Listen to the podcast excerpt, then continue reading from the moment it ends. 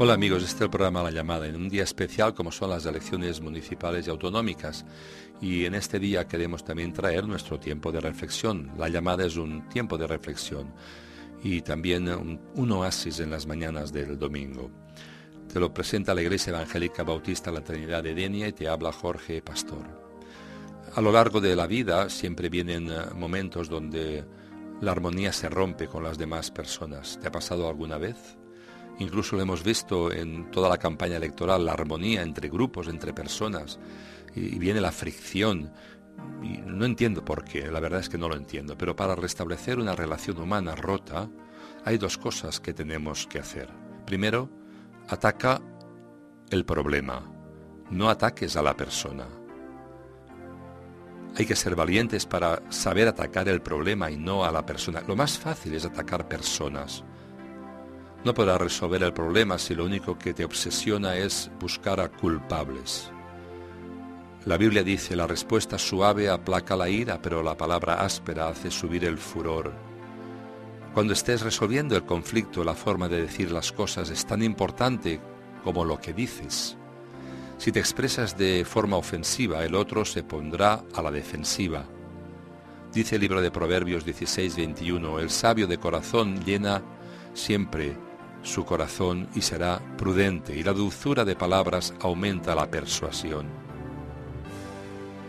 La verdad es que es importante que nuestras palabras traigan buenos resultados y seamos persuasivos, no seas áspero, porque la aspereza solamente consigue que las palabras se corrompan y también las relaciones se rompan con las demás personas.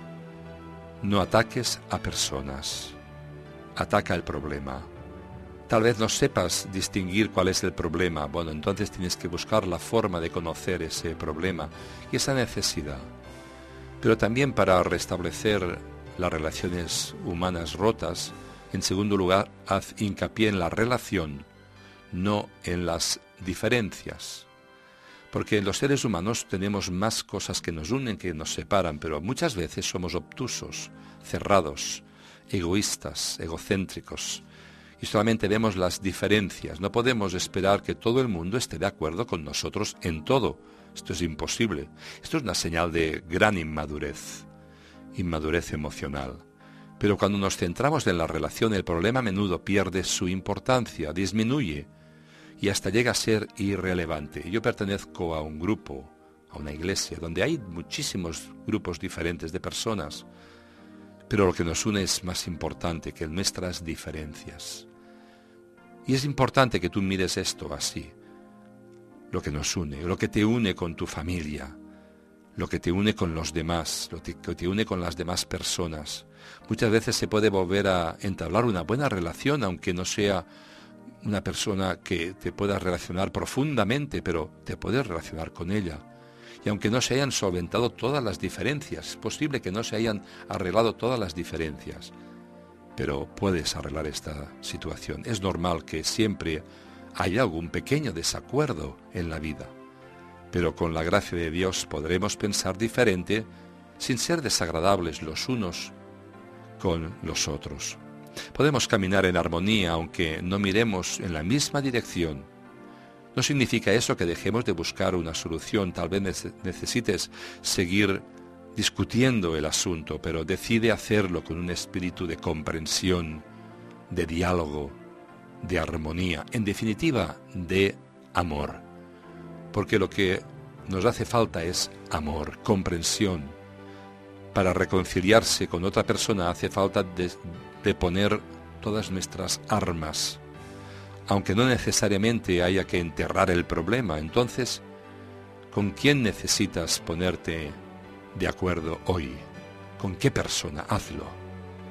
¿Con quién necesitas restaurar una relación? ¿Con quién necesitas arreglar ese problema? No lo aparques para mañana. Toma la iniciativa. No esperas que venga el otro a buscarte, la otra persona toma el móvil, el teléfono y empieza el proceso de restauración. Es la única forma que podemos vivir en paz y en armonía en el tiempo en que vivimos, en las relaciones entre unos y otros. Vive bien con los demás. restablece las relaciones humanas. Y no insistas en los problemas, insiste en las cosas que nos unen. Feliz día de elecciones.